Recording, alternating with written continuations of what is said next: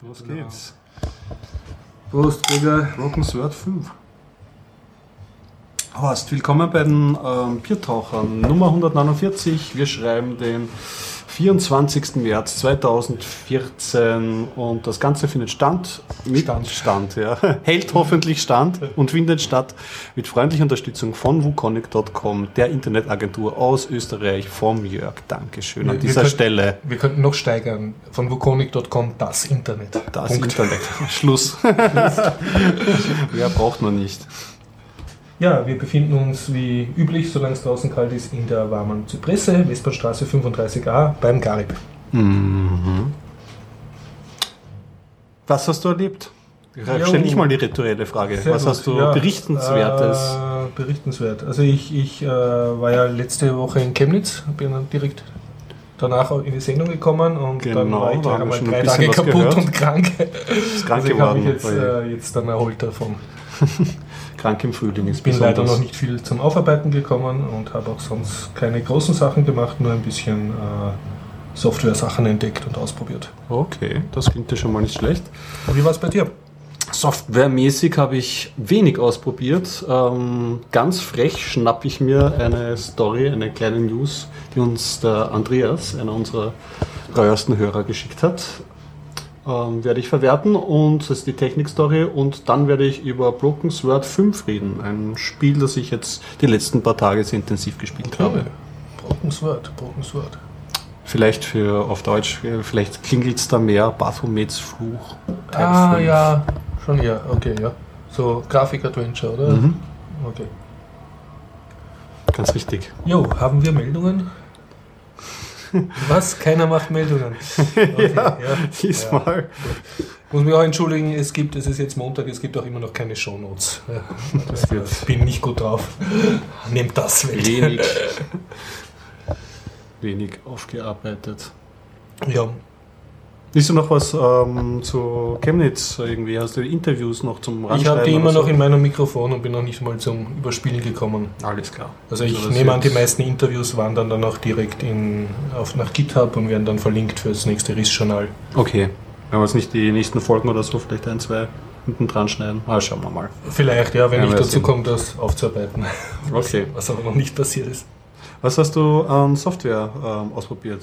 Software, also äh, ich habe einen äh, speziellen Freund, den Gregor, ja, Ui. und der betreibt einen OnCloud-Server, auf den ich Zugriff habe. Oh ja.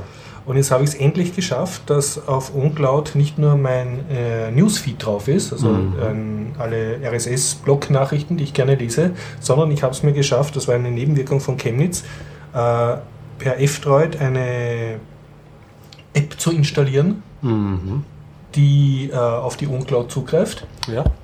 Und da gibt es verschiedene Apps. Eine greift auf die Files auf der OnCloud zu, eine greift auf die Bookmarks auf der OnCloud zu und hat, das habe ich noch nicht ganz ausprobiert, hoffentlich auch einen äh, Share-Link, also dass ich jetzt eine andere Android-App dann auf die OnCloud-Bookmark speichern kann. Mhm. Und ganz wichtig, ich habe es jetzt endlich geschafft, dass mein Android-Handy äh, den Newsfeed von meiner OnCloud liest. Okay. Das heißt, dort habe ich eingestellt, welche Webseiten ich besuche und welche er automatisch abgreifen soll. Die kann ich jetzt unterwegs lesen auf meiner Android-App Mhm. und auch auf meinem Computer und die sollten sich dann synken. Also, Das heißt, da es wenn du das gelesen Abend hast- funktioniert, ist es auf dem anderen auch als gelesen markiert. Sehr Hoffe schön. ich zumindest. Ist das eine, ähm, was für eine App? Wie heißt die App? Wo hörst du die, Die, heißt, her? äh, die habe ich aus dem F-Droid, Mhm, das heißt, das, das ist ist ein freie freien Software. Software-Repository für Android und die heißt OnCloud News. Ja, für okay, ja, so simpel ja, es ist. ja. Und, kostet auch nichts. Die Also, kostet nichts. Wenn man auf die OnCloud Homepage geht, ist von dort verlinkt eine kostenpflichtige Google, äh, Google Store App, die das Ja. angeblich auch kann. Äh, wenn man da das Kleingedruckte liest, ist ein Link auf eine GitHub-Seite, wo man ein APK hinunterladen kann, Mhm. weil die App eh frei ist, aber halt man kann sie im kaufen. Google Store kaufen. Und ich habe auch versucht, diese. Habe ich äh, gemacht, glaube ich sogar. Hast Muss du gemacht? Mal, ja. Musst mal schauen, ob es jetzt geht. ja. Ich habe auch versucht, diese zu installieren, diese APK-Datei, hat aber nicht funktioniert. Beziehungsweise Okay. ich habe es nicht zusammengebracht. Hat äh, irgendwie gefehlt, ja. Und äh, für alle, die sich selber bemühen, es ist so gemeinerweise, wenn man die äh, News Feed-Reader-App für OnCloud für Android installiert. Mhm, ja. Dann startet die sich und man kann sich mit seinem OnCloud-Server verbinden und dann zeigt sie genau zwei Felder an, gelesene Artikel und neue Artikel und beide sind leer, egal wie viel man da herumdrückt und klickt. Und äh, nach mehreren Neustarts war das immer noch so. Und dann habe ich irgendwie eine Viertelstunde gewartet und dann noch einmal aus Frust neu gestartet und plötzlich waren alle meine Artikel da. Also anscheinend braucht das ein bisschen, um sich zu synken. Okay, also abwarten und nicht Abwarten, reißen nicht und dann wird das schon. Genau, ja. Ja. Und ich bin jetzt sehr happy, jetzt kann ich endlich in der Straßenbahn oder unterwegs äh, Webseiten lesen und habe nicht die Webseiten am Handy, Mhm. also die dort gelesen sind, sind dann nicht am Computer noch nicht gelesen und umgekehrt, was bis jetzt immer sehr lästig war, weil ich zwei separate Apps Wie sind bei deinen Feeds so eigentlich hauptsächlich? Hast du eigentlich dann nur die ja, Schlagzeilen oder hast du die ganzen Artikel meistens? Nein, es ist immer nur so eine kurze Vorschau drinnen Mhm. und wenn man dann glückt, äh, drückt, holt er die, den längeren Artikel, beziehungsweise es gibt immer eine Option, dass man sich den längeren Artikel auch gleich im Webbrowser anschaut. Ah, okay, verstehe. Aber Das hängt, hängt davon natürlich ab, von dem, der den Feed macht. Manche Mhm. stellen gleich alles hinein, vor allem wenn es eh nur so sehr kurze Artikel sind, das ist recht praktisch, weil dann kannst du es auch offline reden. und für manche ist es ein Geschäftskonzept, glaube ich, auch einfach nur eine Vorschau reinzustellen, damit man auch die Webseite besucht. Also bei manchen Feeds ist Ja, das so. naja, es gibt ja immer dieses ganzen Artikel downloaden und dann wird der ganze Artikel versucht in dem Newsreader, in dem Feedreader anzuzeigen, der üblicherweise aber Bilder und alles, was werbungmäßig ist, eh von Haus aus rausfiltert. Mhm. Also wie gut dieses Geschäftsmodell funktioniert, ist bleibt jetzt dahingestellt. Zumindest, also, wenn man zum Beispiel einen Flutter-Link macht, dass man geflattert werden kann, empfiehlt sich sehr, den dann auch als, als ähm, statischen HTML anzubieten und nicht als so dynamisches, eingebundenes Ding. Damit das auch dann wieder Ja. runterlandet. Ja, das macht, macht eigentlich Sinn.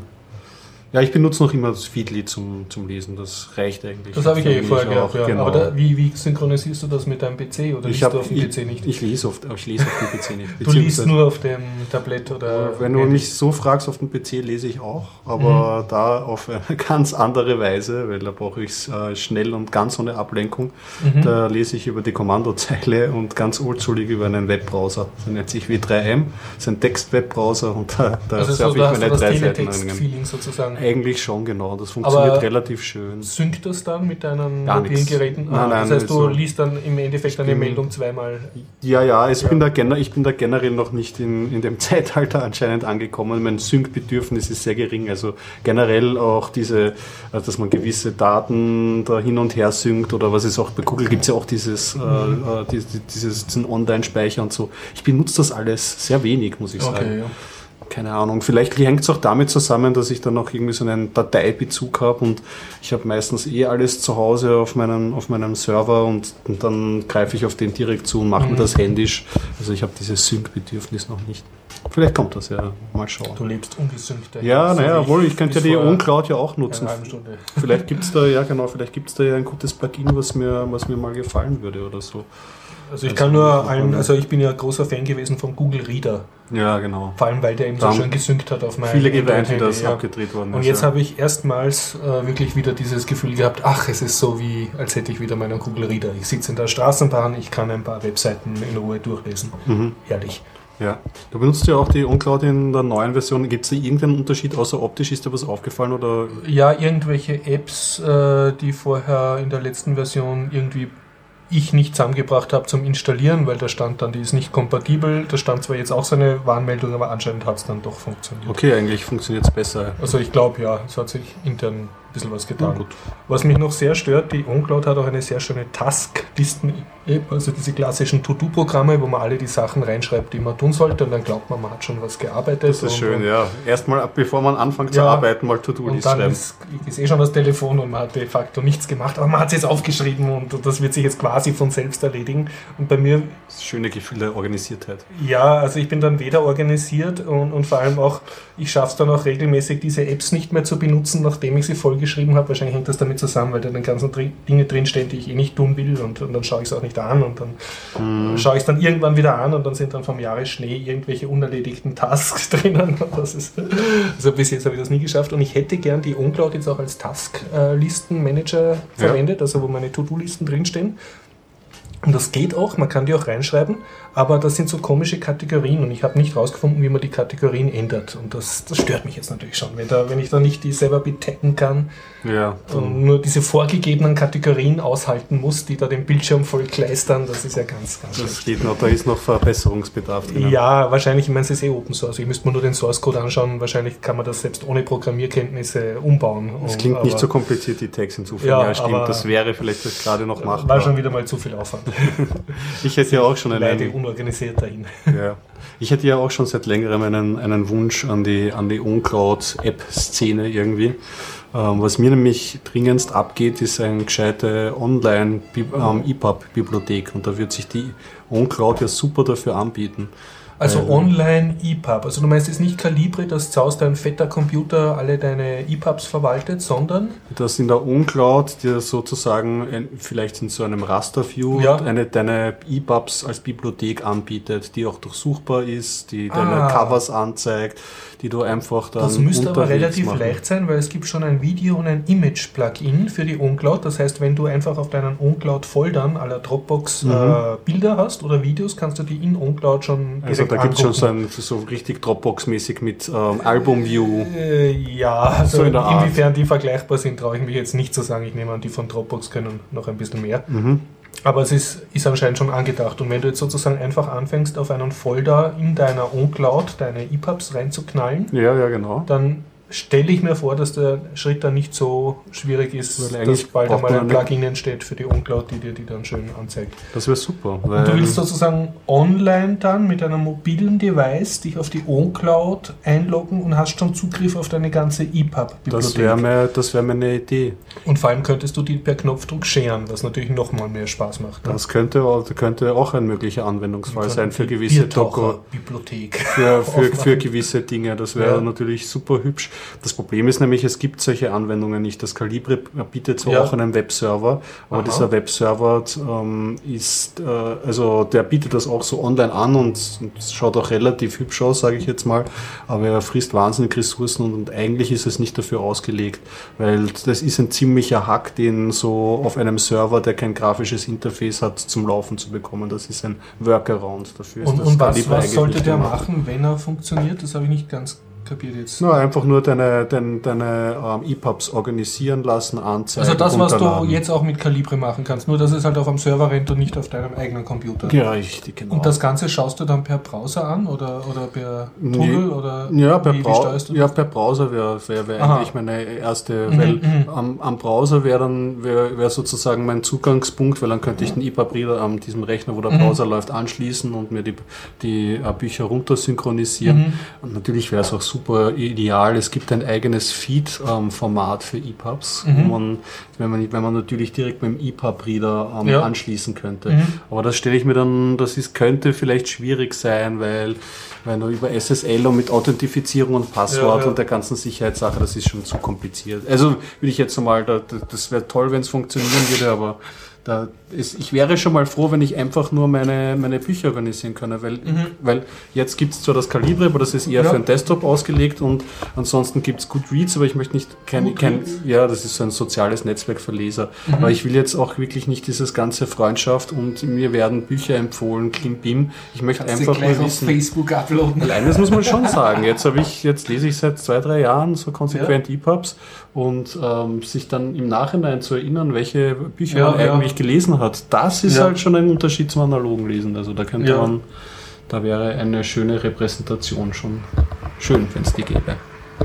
Vor allem ein echtes Buch, das erkennst du ja am Nutella-Fleck und den Eselsohren und den Anmerkungen der Telefonnummer, die Ja, du auf die das letzte hast du Seite halt geschrieben sowieso hast und so. Und dann weißt du, ja, das habe ich dort dem geborgt und dann irgendwo in die Kiste verräumt. Na sicher, du hast da mehr, es ist nicht so weg dann irgendwie, wenn Genau, du es ja. gelesen hast. Es verschwindet nicht so. Das hat dann mehr Geschichte, das stimmt schon. Ja. Ähm, ja, dann bringe ich mal kurz äh, so Ja. zum Zwischenstreuen die äh, Story vom Andreas. Das ist nämlich wieder Good News. Mhm. Äh, wir hatten ja schon das letzte Mal ähm, ähm, Gaming News ähm, von ihm und diesmal geht es um eine Plattform, die du wahrscheinlich kennst, GOG, Good Old Games. Ja, die spezialisieren sich, glaube ich, dass du alte Games kaufen kannst. Richtig, haben aber mittlerweile, also ich habe jetzt mich nur so ein bisschen Mhm. eingelesen, bieten sie auch neuere Games an und ähm, die machen von sich dieser Tage hören, ähm, weil äh, sie wollen einen Linux-Client rausbringen. Ähm, zusätzlich nur zu diesem Linux-Engagement ähm, schreiben sie jetzt in diesen, in diesen Text, dass sie auch für DRM-freie Spiele eintreten und dafür kämpfen. Und ja, äh, mehr glaube, auf diesem das Sektor. richtig interpretieren, sie kämpfen dafür, DRM-freie Spiele zu verkaufen. Schätze ich jetzt einmal sehr. Ne? Naja, dann das eine behindert das andere. Firmen sind die beide. Also man muss, wie ich immer sage, man, man, darf, man muss die Firmen darf man nicht anhand ihrer Sprüche, sondern halt in ihre Taten Ja. bewerten. Und das ist auf jeden Fall schon mal ein lobenswertes Engagement, dass sie da in Linux sich was tut, weil die Gamefront auf Linux kann Verstärkung gebrauchen und Steam sind die ersten, wenn jetzt noch ein paar weitere draufkommen, umso besser. Und wir können ja dann schauen, ob dieser äh, Client äh, was äh, gut oder, Was kann, oder ja. was, was kann, genau richtig. Äh, was noch in, vielleicht interessant ist zu erwähnen, sie wollen zuerst auf den Distributionen Ubuntu und Mint rauskommen. Mhm. Was Sinn macht, ja, Das sind ja auch die populärsten derzeit. ne? populärsten und Mint ist ja eh Ubuntu verwandt, also für sie auch kein so großer Aufwand. Ist in Ordnung. Schauen wir mal, was da rauskommt. Jo. Ich kann ein bisschen was erzählen ähm, vom nächsten RIS-Journal. Also ich habe jetzt noch bis Chemnitz gewartet Mhm. und jetzt ich, äh, arbeite ich an der zweiten Ausgabe meiner Zeitschrift. Ja. Ähm, ich hoffe, ich kriege ein bisschen ein cooleres Layout zusammen als letztes Mal. Es, also äh, der Fabio vom MetaLab hat mir seine LaTeX-Datei geschickt, die kann schon fast alles, was ich will. Bist also weiter auf der LaTeX-Front am Werken? Ja, wobei, also es ist da, genau das, was ich will, gibt es irgendwie nicht. Das haben auch in Chemnitz die LaTeX-Typen bestätigt, die haben dort seinen Stand gehabt und ja, also wenn es ganz schlimm hergeht, äh, setze ich mich vielleicht sogar hin und spiele mich mit so einem Desktop-Publishing-Programm, aber irgendwie habe ich schon die Idee, dass Das muss das auch ein in cooles LaTeX LaTeX-Skript das alles magisch macht und ich konzentriere mich nur noch auf meine tollen Inhalte. Mhm. Und ähm, ja, da arbeite ich und jetzt habe ich einfach in Google Plus äh, diverse Gaming-Linux-Seiten reingepostet. Da gibt es so Communities Mhm. und gesagt, ja, möchten wir helfen. Also ich suche äh, Leute, die freie Games äh, rezensieren. Also einfach Artikel schreiben über ein äh, FOSS-Game, also Free Open Source Game. Äh, ist nicht so wichtig, ob es unter Linux läuft oder unter Windows, aber das Game selbst muss frei sein. Also das wäre zumindest meine, meine Wunschartikel. Ja. Und die Reaktion war erstaunlich gut. Also, äh, Kam viel? Ja, es, kam, es kamen Leute, also sehr schnell kamen Postings zurück, Mhm. äh, von, sogar von englischsprachigen und italienischsprachigen Seiten, die gesagt haben, ja, das wäre cool und sie werden schauen, ob sie was machen. Wie viel wirklich passiert, weiß ich nicht, aber ich war erstaunt, dass ich überhaupt Reaktionen bekommen habe. Das ist immer schon schön, wenn mal Feedback überhaupt kommt. Ja. Cool. Und ja, ich, ich hoffe halt, dass ich da ähm, Autoren finde, die für mich über ihr Lieblingsgame schreiben. Mhm. Ich weiß ähm, von dem, der österreichischen Spielezeitschrift, die es glaube ich jetzt noch gibt, Gamers.at.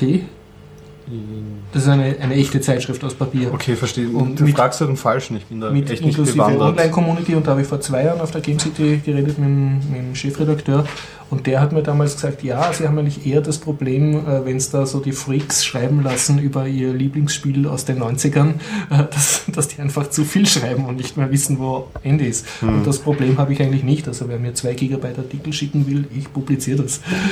Ich bin ja online, ja. Also Ja. Möglicherweise kürzlich für die Papierausgabe, aber eher auch aus technischen oder budgetären Gründen und nicht aus Ja, was und nicht ich kann, ich kann auch verstehen, ich meine, lange Artikel, also wenn ich es jetzt mal ableite vom Mhm. Podcast her, da kann man die, ähm, die Podcasts über ein einzelnes Spiel, wie es zum Beispiel bei Stay Forever der Fall ist, ähm, die, sind mir zu, zu kurz. Ist die zu kurz? ich könnte, ich könnte noch mal eine extra Stunde und die. Soundtracks, die sie noch dazugeben genau, und so. Die Pixelgrafik wurde nicht ausreichend gewürdigt. Ja, ja. Ja, dabei Das sind sie eh sehr ausführlich und erzählen sehr schöne Anekdoten rundherum, aber Endlich redet mal jemand über unsere Nerd-Themen. Ja, besonders über- in, in Tiefe, Nicht nicht in der. Oberfläche, weil Ja. man hat ja das damals eh schon, ich meine, man hat sich ja selber intensiv beschäftigt Mhm. und es wird ja erst richtig spannend, wenn man sich da auch ausgiebig damit im Artikel oder in Hörform auseinandersetzt. Also in, in diesem Sinne Aufruf, wer bereit ist, unbezahlt äh, Creative Commons lizenzierte Artikel zu schreiben, CC BY SA, also Share Alike, Mhm. äh, bitte nur her damit. Mir ist ganz egal, worum es geht. Am liebsten habe ich Artikel über freie Software, also wenn es ein Spiel ist, dann über freies Spiel,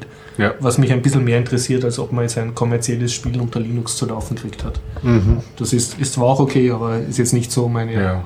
mein Hauptinteresse. Klar. Und ähm, hast du schon einen Zeitrahmen, wann du das rausbringst? Oder sagst du einfach, Nein, ich- wenn, das, wenn das gesammelt ist, wenn dann, das weg wenn ist? es dann. Also, Ja, okay. ich meine, warum soll ich mich stressen lassen? Ich verdiene null Geld. Im Gegensatz, ich zahle eigentlich recht viel, weil die ganzen Papierausgaben lasse ich mit meinem eigenen Geld drucken. Mhm. Und außer, dass irgendwelche Leute sagen, ja, cool oder so, habe ich nichts davon zurückkriegt. Also, es ist eigentlich nur ein, ein, eine Trägerplattform für meine eigenen Inserate, die ich vielleicht einmal reintun werde. Und in dem Sinn lasse ich mich jetzt nicht hetzen, aber ich möchte natürlich schon jetzt möglichst Ende März, Anfang April, wahrscheinlich wird es Mitte April werden, möchte ich das die zweite Ausgabe launchen. Gut. Also ich, die Themen habe ich jetzt sozusagen. Chemnitz war jetzt noch das Ding, da kann ich mehrere Seiten füllen, nur was Mhm. dort passiert ist und ja. Und sonst hat sich auch genug getan. Letzte, also äh, abschließend zu äh, Riss-Journal gibt es was Schönes. Ich bin jetzt auf issue.com online lesbar. Das war einfach eine Arbeit von zwei Klicks. Plattform? Issue.com ist laut eigenen Angaben der, äh, der Service, der dir ermöglicht, PDFs online zu readen, also zu lesen. Äh, that doesn't suck, also ohne dass es schlecht ist. Und es ist, so viel ich Das weiß, ist eine große Ansage. ja, Meistens ist so toll ist sie nicht, weil du hast alle Nachteile einer Flash-Applikation. Das heißt, du kannst nicht mit Steuerung F nach einem Text suchen und du Und der Hauptnachteil bist dein ganzes Handling nicht, nicht gewohnt. Alles, was gut ist an HTML, geht dann natürlich nicht. Aber wenn du jetzt einen schönen großen Monitor hast und einen fetten Computer mit schneller Internetanbildung, kannst du auf issue.com einfach nach irgendwelchen Begriffen suchen und findest dann irgendwelche äh, Magazine von irgendwelchen Leuten, die da halt schöne PDFs gemacht haben Hm. und die kannst du dann in einer hübschen Zoom- und butterweich scrollbaren Ja. äh, Flash-App lesen, was, was ganz schön Spaß macht. Es gibt auch so eine kleine Android-App dafür, die ist auch Issue, also IS, ISUU. Bitte auf den Shownotes, falls ich sie nachlesen. Isue.com, also Ausgabe. Es gibt auch eine App dafür. Aber Ja, das es kann ja nicht Flash-basiert sein. Ja, mit der App, die habe ich auch installiert, habe ich auch ein bisschen gelesen, aber das macht dann deutlich weniger Spaß. Also es, Okay. ist, es ist eindeutig ausgelegt für den äh, am Arbeitsplatz in der bezahlten Arbeitszeit auf seinem fetten Workstation-Rechner mit breit, extra breit Monitor, der da jetzt irgendwelche Coffee-Table-Zeitschriften lesen will. aber man findet ganz hübsche Sachen, ne? indische Also der Open-Source-Zeitschriften. oder so. Inhalt funktio- es ist, funktioniert dann irgendwie, den Content, den sie bieten, das ist schon. Ja, der Content ist ja von den Leuten. Ja, ja, genau, richtig, aber das ist relativ komplett. Du meinst, das sieht- findet man viel irgendwie. Du findest viele Sachen, die du sonst nicht finden würdest. Ne? Also wie meins jetzt zum Beispiel, ich bin jetzt einfach, ich habe nicht die Kapazität, dass ich für mein Riss-Journal eine HTML-Ausgabe mache. Das wäre einfach noch einmal Arbeit, die ich mir nicht antun will. Und ist ein bisschen blöd, weil ich habe jetzt nur die PDFs und die Ja. EPUBs online. Das heißt, du kannst ja nicht direkt, wenn du nicht die entsprechenden Apps hast, das gar nicht lesen. Und auf issue.com kannst du dann wirklich einfach Ja, umeinander klicken und wischen und das schön lesen. Also abgesehen vom größten Vorteil, ähm, Nachteil, den irgendwie eine Webplattform haben kann, dass sie Flash-basiert Genau. ist, Also ist, es davon, ist es eigentlich gut, ganz ja. gut. Ja. Äh, ja. Aber die, Wobei ich annehme, du hast eine. EPUB-Version, aber Ja. EPUB und HTML, das, das täuscht mir doch eh so relativ verwandt. Ich nehme an, es, ich könnte mit Pandoc, das ist ein Tool, was transformiert, könnte ich wahrscheinlich sogar eine HTML-Version machen. Müssen wir mal probieren, was da Müsste ich schauen, aber wenn HTML, dann will ich ja auch die Vorteile von HTML wollen. dann sollte das nicht so ein alles haben? Einspalter, ja, und das war mir bis jetzt einfach noch zu viel. Okay, zu viel verstehe. Ja, Arbeit. na klar, sicher. Wenn man mit HTML kommt, dann gleich die gesamte Verlinkungsmöglichkeit Ja. und äh, auch die Videos und dann alles rein. Okay. Genau, da dann klar. Videos eingehen. Eigentlich ist das dann Ja, wenn man damit anfängt, ja, ja. Alles klar. Also das, ja. Get to come. Auf jeden Fall, ich bin jetzt Leicht. online lesbar auf Issue und ich kann es nur jedem empfehlen, der gerne sich einmal so überraschen lässt, was es in der Welt draußen gibt. Einfach auf issue.com nach dem Lieblingstag, für den man sich interessiert, eingeben und schauen, was weltweit da irgendwelche Leute schon dazu gemacht haben. Cool. Ja, hm. dann kann ich mein zweites Thema Ja. anbringen. Äh, Ich habe die letzten Tage ein Spiel gespielt, auf das ich mich sehr gefreut habe, unter anderem auf einem Tablet, ähm, nämlich Broken Sword Teil 5. Das ist jetzt auf deinem Android-Tablet? oder? Ja, genau, richtig. Ja, und das ist ein Android-Spiel jetzt, oder? Nein, es ist, äh, ich glaube, Windows. Aber äh, wie spielst du das dann? Windows, äh, OS X, es ist alles eigentlich. Was haben wir da? Ähm, ähm, Microsoft Mi- also OS Microsoft X? Windows, OS X, Linux, PlayStation. PlayStation Network. Also Linux geht auch, ist oder? das PlayStation Windows, Linux geht auch, genau, Android, iOS. Also und du hast die Android-Version ich davon habe die? Android-Version. Okay, okay, ich hätte ja. es schon über Steam schon irgendwie Mhm, früher haben mhm, können, mhm. aber ich wollte, weil es ein Point-and-Click-Adventure ist, es Wofür du ja ein kleines Fable hast. Ja, richtig. Und die, diese, gerade dieses Genre möchte ich gerne am Tablet spielen. Obwohl, ja, es ist eine Fehlannahme ist, dass dieses Genre besonders gut geeignet ist fürs Tablet, weil was man früher mit der Maus dann mhm. abfahren konnte, mit diesen Hotspots, so. muss man halt sehr viel Tipparbeit machen, aber sie haben das in, diesen, in dieser Applikation eigentlich ganz gut gelöst. Also, Und das ähm, Spiel ist neu oder ist ein Remake von einem alten Spiel? Also ein bisschen zur Geschichte. Ähm, das ist ja schon Teil 5. Mhm. Teil 1 und Teil 2 sind, schlag mich tot, frühe 90er, mhm. also einer frühe 90er, einer Mitte mhm. 90er oder so rausgekommen.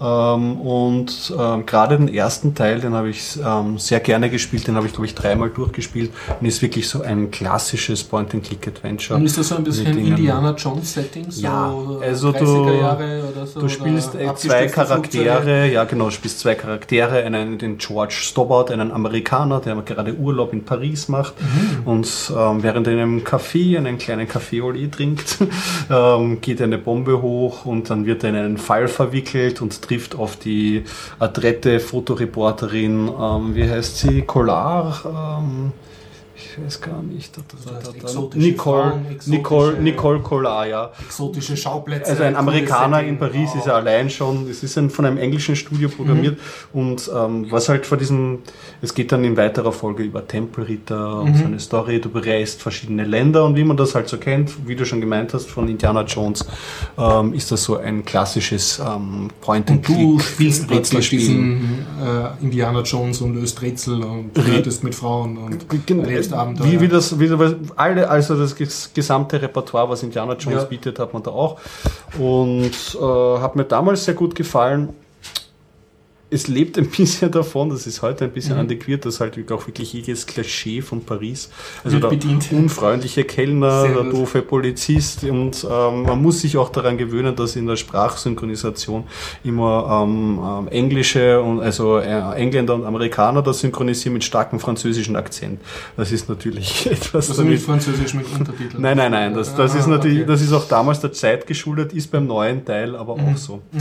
Und der neue Teil, äh, muss ich gleich vorweg sagen, gefällt mir sehr gut. Ich bin eigentlich äh, höchst amüsiert. Es wird sehr viel Content geboten. Es wird, mhm. sind zwei Episoden aufgespaltet. Und dieser Teil ist ähm, zustande gekommen aufgrund einer Kickstarter-Kampagne, mhm. die genug reingespielt hat und das heißt, die ähm, Fans haben sich ihr Spiel selbst finanziert sozusagen. Richtig. Und ich bin, ich bin überglücklich, weil mittlerweile, es gibt ja Simon the Sorcerer mhm, und ja. auch die ersten Broken Sword Teile. Es gibt alte Adventures unter Android. Mhm. Mittlerweile kann man sich da schon ähm, außerhalb von ScumVM ja. irgendwie schon ein bisschen was, was runterladen. Aber das ist zum ersten Mal ein modernes Point-and-Click-Adventure mit moderner Grafik und neuer Technologie. Mhm und nicht in diesem Telltale-Style, also nicht so wie Walking Dead. Es gibt ja diese Firma Telltale, die auch moderne Adventures ähm, produzieren, mhm. die aber nicht so wie die Point-and-Click-Adventures funktionieren, sondern eher wie ein interaktiver Film. Also die haben ihre eigene Engine und ihren eigenen Way of ja. uh, doing. Es gab ja auch diese bekannte Kickstarter, Kickstarter-Kampagne vom Tim Schäfer, der hat ja auch ein ja. Adventure rausgebracht, ist jetzt auch schon released. Und ich habe mir das nur jetzt so per Video angeschaut, wunderschöner mhm. grafischer Stil, aber es soll eben auch eher wie ein interaktiver Film mhm. sein. Also du mhm. kannst die Handlung beeinflussen, aber du hast halt ähm, nicht so diese. Es ist ja keine wirkliche Freiheit, aber diese gefühlte Freiheit von Point-and-Click-Adventures. Mhm, mhm. Ich meine, ich kann schon verstehen, dass die Adventures sich weiterentwickeln müssen, weil Adventures sind per se eigentlich ein kaputtes Genre, ein bisschen.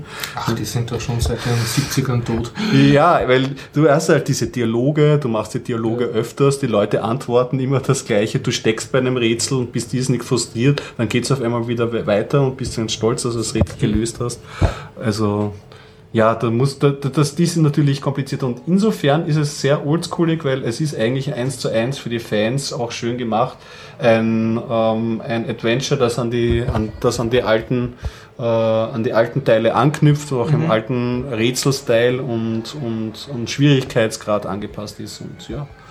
Äh, Und du hast das schon gut. durchgespielt? Oder? Ich bin jetzt, glaube ich, bei, weiß ich nicht, 40 Prozent der mhm. ersten. Episode. Und, und, du bist immer noch gut unterhalten. Also ja, also wenn ich, wenn ich meckern kann, äh, also dann ist es auf hohem Niveau. Das ist einerseits, dass natürlich diese Plattitüden über Paris, ich meine, es wird da halt ein Paris erzählt, das kennt man vielleicht aus der zweiten Klasse Mittelschule, aus den mhm. Französisch-Lehrbüchern. Ähm, also okay, so, ja.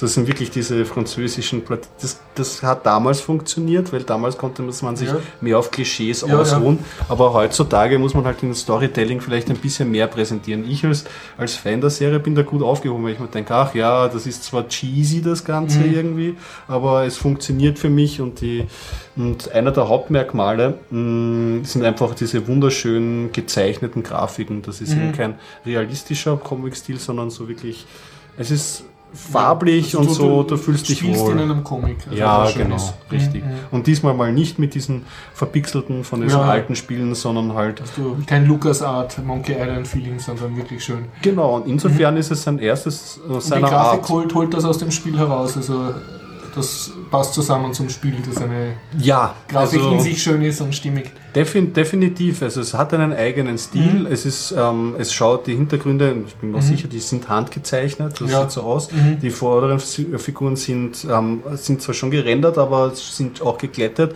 mhm. passen aber auch, heben sich jetzt nicht toll ab irgendwie vom Hintergrund gut. Also kann man, wer, wer auf das Oldschool-Genre steht, kann man es durchaus empfehlen. Wenn man es objektiv betrachtet, muss man sagen, natürlich das Storytelling und die ganzen Sachen, die sind ein bisschen angestaubt und mhm. die Mechaniken. Aber sie geben sich auch Mühe, das ein bisschen aufzulockern und ja, es ist auf jeden Fall sein Geld wert. Es hat, es, man muss aber auch dazu sagen, sie verlangen auch 6 Euro, was für auf einer mobilen Plattform relativ viel mhm. ist. Aber ich bin zufrieden. Ja, mehr kann ich eigentlich nicht verlangen. Ja, dann kann ich bei dem Thema gleich anschließen, obwohl ich dann ein noch nicht, also ein, ein nicht äh, schöner Lebenthema auch noch habe. Mhm. Und zwar, das wollte ich eigentlich schon letzte Ausgabe sagen, es gab einmal so circa hm, 80er Jahre muss das gewesen sein, äh, gab es ein Spiel, wo Douglas Adams und Steve Mac irgendwas, Steve McKenzie zusammengearbeitet haben. Douglas Adams, berühmter Science-Fiction-Autor, Steve McKenzie, äh, berühmter Adventure-Game-Programmierer. Mhm.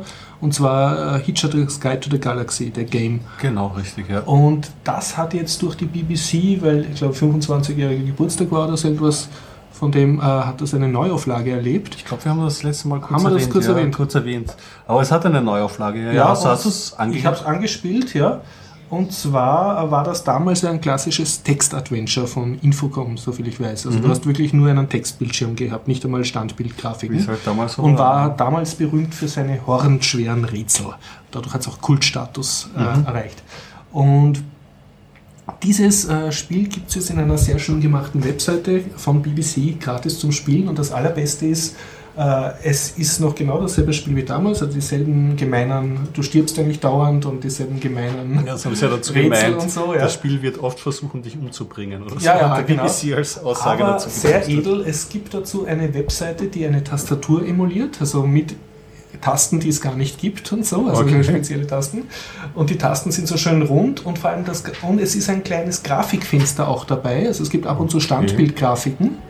Und alle diese Grafiken und die Tastatur sind in diesem Douglas Adams Grafik-Style, den man kennt, wenn man die Original-TV-Series gesehen ah, hat. Ah, das ist Original.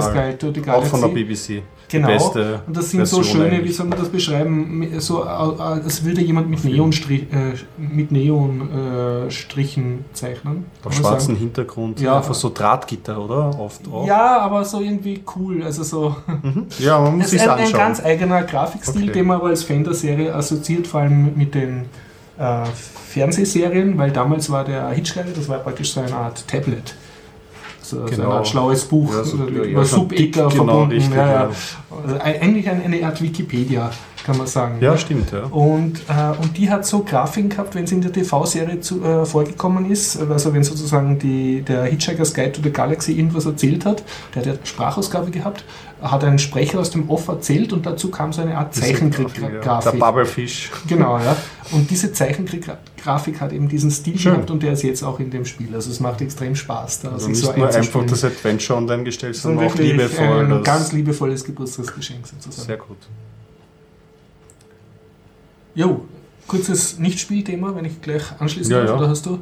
Nein, nein, also, Ähm, ich habe also ich habe herumgesurft heute und dann bin ich über reddit.com auf ein, habe ich nach Python ge äh, gesucht, einfach so wie immer und habe zwei ganz schöne Python Talks entdeckt. Ich hoffe, ich schaffe es demnächst einen Blogartikel drüber zu schreiben mhm. und zwar von der PyCon Italia, äh, sorry, nicht Italia, äh, Kiwi PyCon, also in Neuseeland 2013 im September. Und da waren zwei Talks und einer war echt so richtig, als wäre der persönlich für mich gewesen, hat mir extrem gefallen. Eine Frau von der Google Software Foundation. Und die hat äh, geschrieben, ja, sie arbeitet oft mit so äh, Programmieranfängern, macht so Workshops und auch speziell für Kinder, die jetzt sagen, ja, ich mag Apps programmieren lernen oder ja, ich mag Spiel, Spiele programmieren lernen. Okay.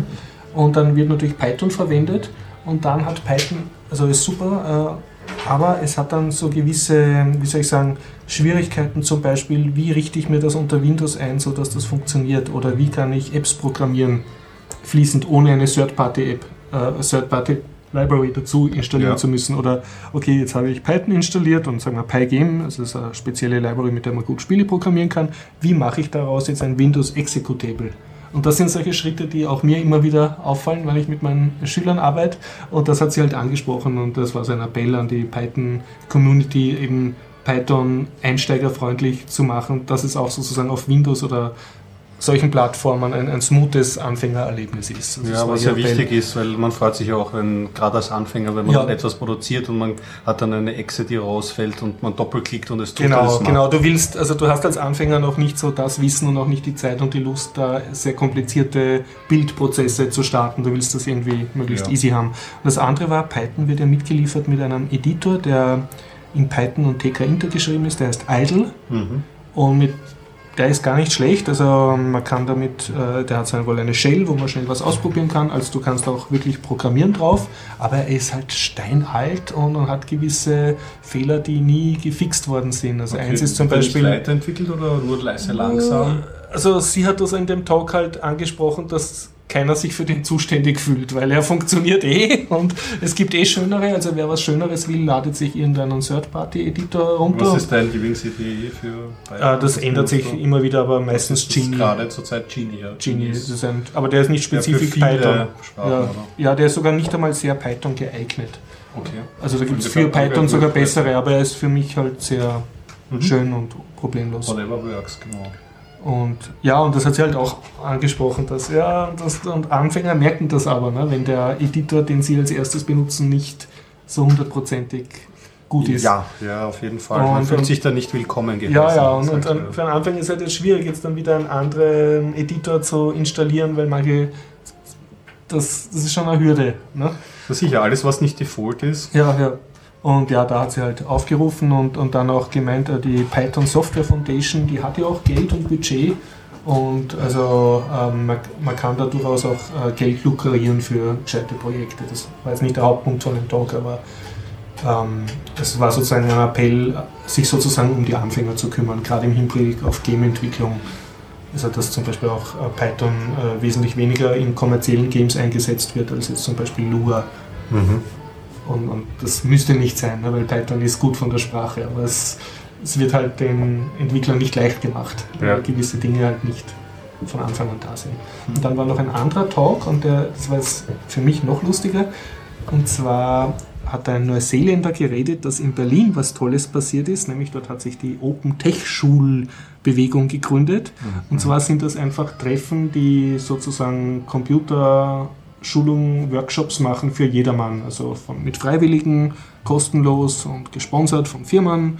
Und man setzt sich halt zusammen und die Leute, also es ist nicht die klassische Vortragssituation, wo ein Gescheite den Dummen was vorträgt, sondern die äh, Teilnehmer sitzen selber mit ihren Laptops und starren sozusagen autistisch auf ihren Laptop. Aber, und das ist jetzt der springende Punkt, wenn sie stecken, weil sie da irgendein Tutorial nicht selber weiter ab abarbeiten können, dann ist jemand im Raum, der ihnen hilft. Also Ah, du hast einen Lehrer on demand, der sich nicht aufdrängt, aber der sozusagen da ist, wenn du ihn Genau, brauchst. du besuchst ja deine Projekte oder dein Projekt Da werden einfach äh, Tutorials äh, vorgeschlagen oder so. Und das Ganze äh, hat sich entwickelt aus einem Ruby on Rails Treffen in Berlin. Und wer dafür mehr lesen will, dem empfehle ich das letzte RIS-Journal, da schreibt nämlich die Flor, die in Wien auch die PyLady Workshops gemacht hat, auch über Ruby on Rails Okay. und äh, ja, also, so, es war witzig, dass ich bei einem englischsprachigen Talk über aus Neuseeland etwas gelesen habe für etwas, was aus in Berlin ist, wo es in meiner eigenen Zeitschrift Alles schon die Connection einem her. war. Ja. Und auf jeden Fall hat mich das jetzt total fasziniert. Und ich dachte, ja, super, ich möchte auch einen Open-Tech-Schul-Workshop machen, obwohl das jetzt ein bisschen kontraproduktiv ist, weil ich ja Geld verlange für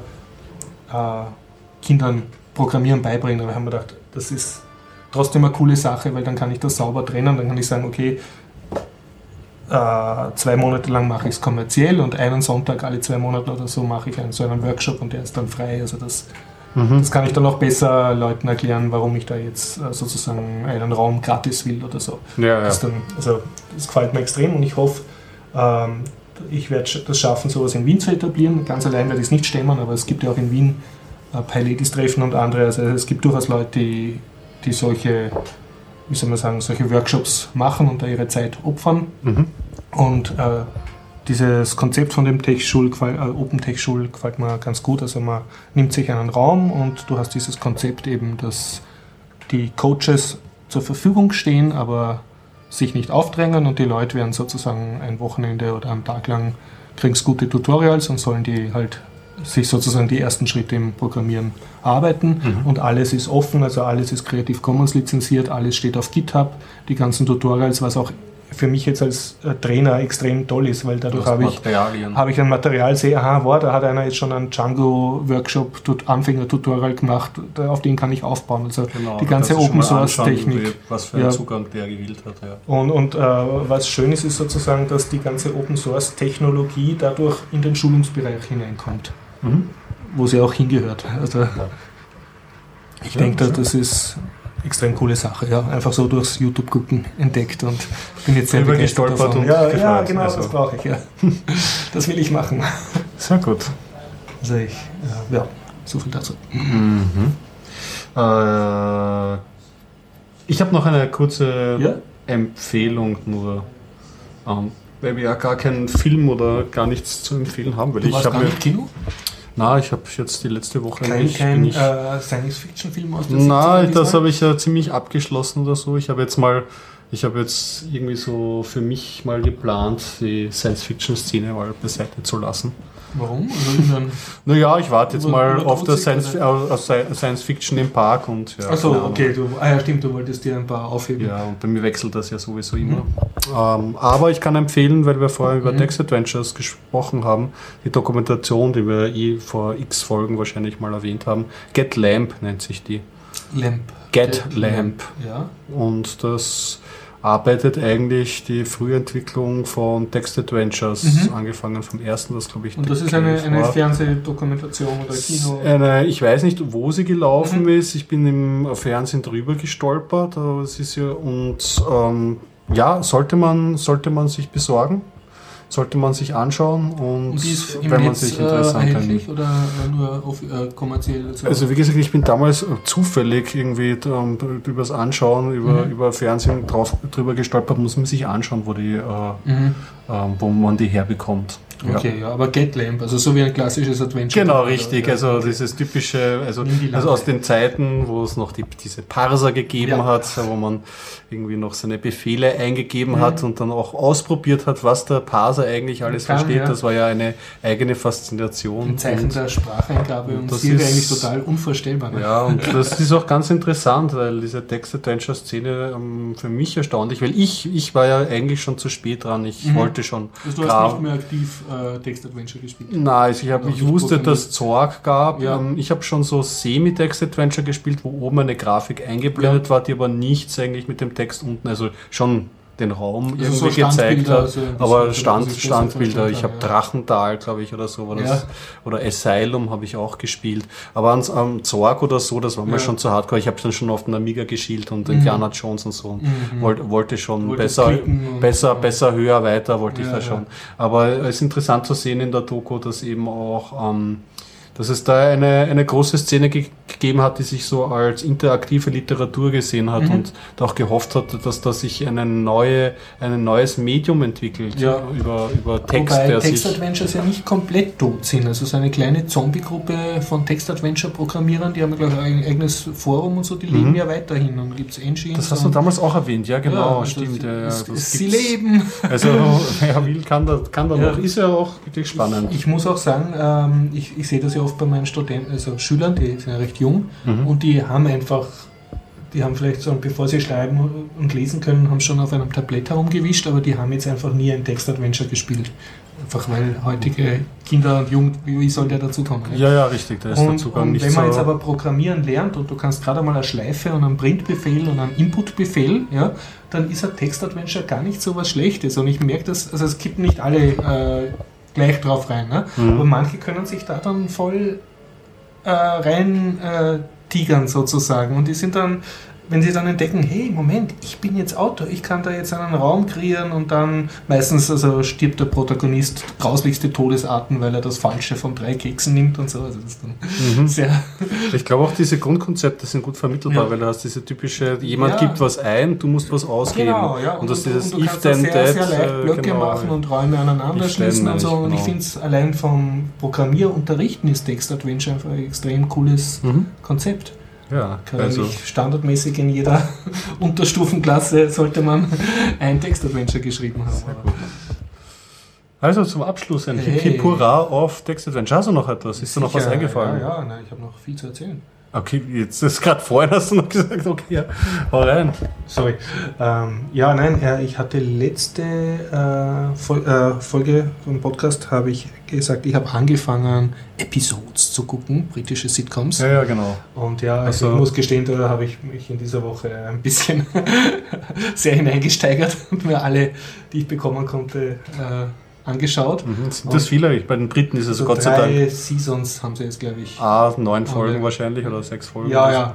Und Das ist ja wenigstens ein bisschen barmherz barmherziger, als bei den, bei den Am- Amis, die gleich so 22 Folgen pro Season raushauen. Ja, da machen sie sich auch ein bisschen lustig drüber. Also, Ja, schön wird auch thematisiert. also ich muss sagen, wirklich eine, ich wurde nicht nur gut unterhalten, sondern ich habe auch viel gelernt über Hollywood oder überhaupt über wie Medien produziert werden. Mhm. Also, Und ja, also es ist sehr es ist zwar oberflächlich lustig und haha und so und, und lebt halt von dieser kalifornisch-amerikanisch-britischen Mentalitätsunterschieden. mhm.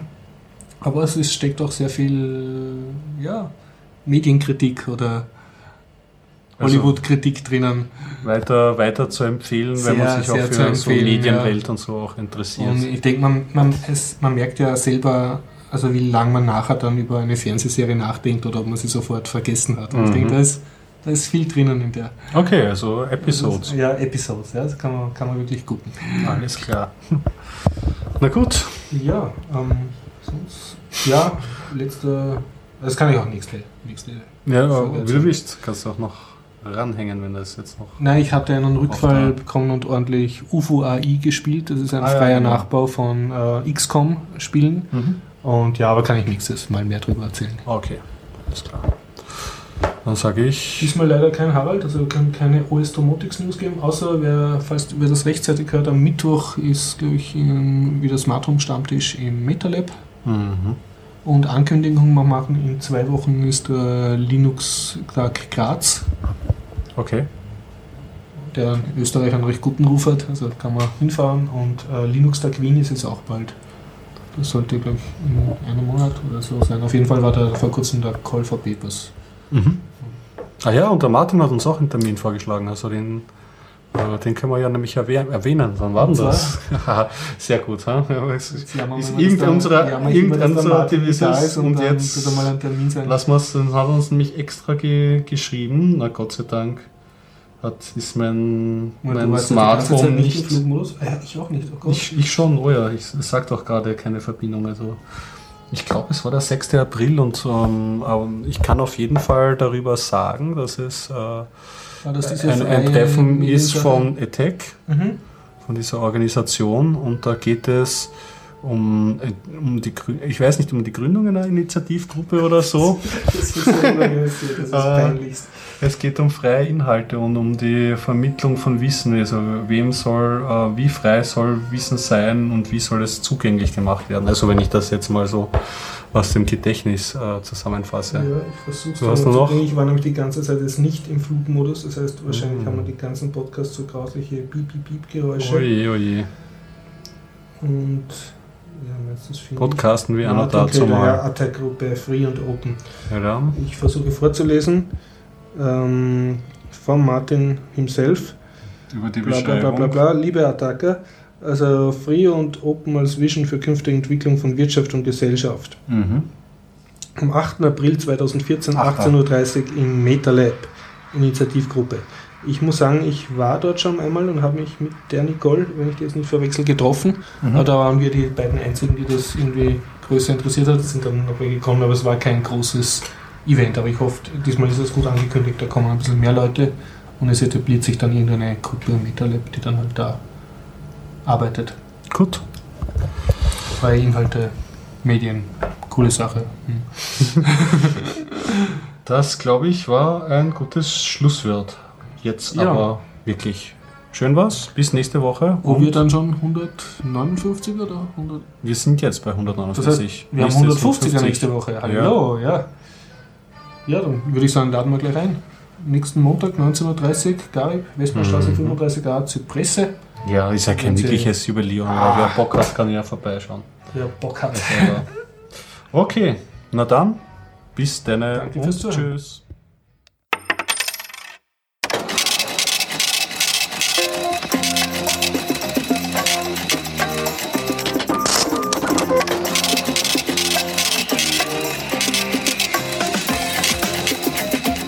Mt. Gox findet 200.000 Bitcoins.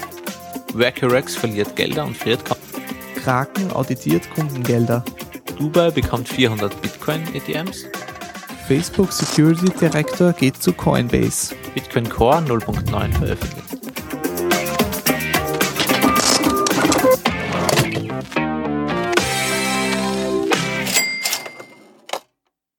Diese Folge 67 findet ihr unter bitcoinupdate.com.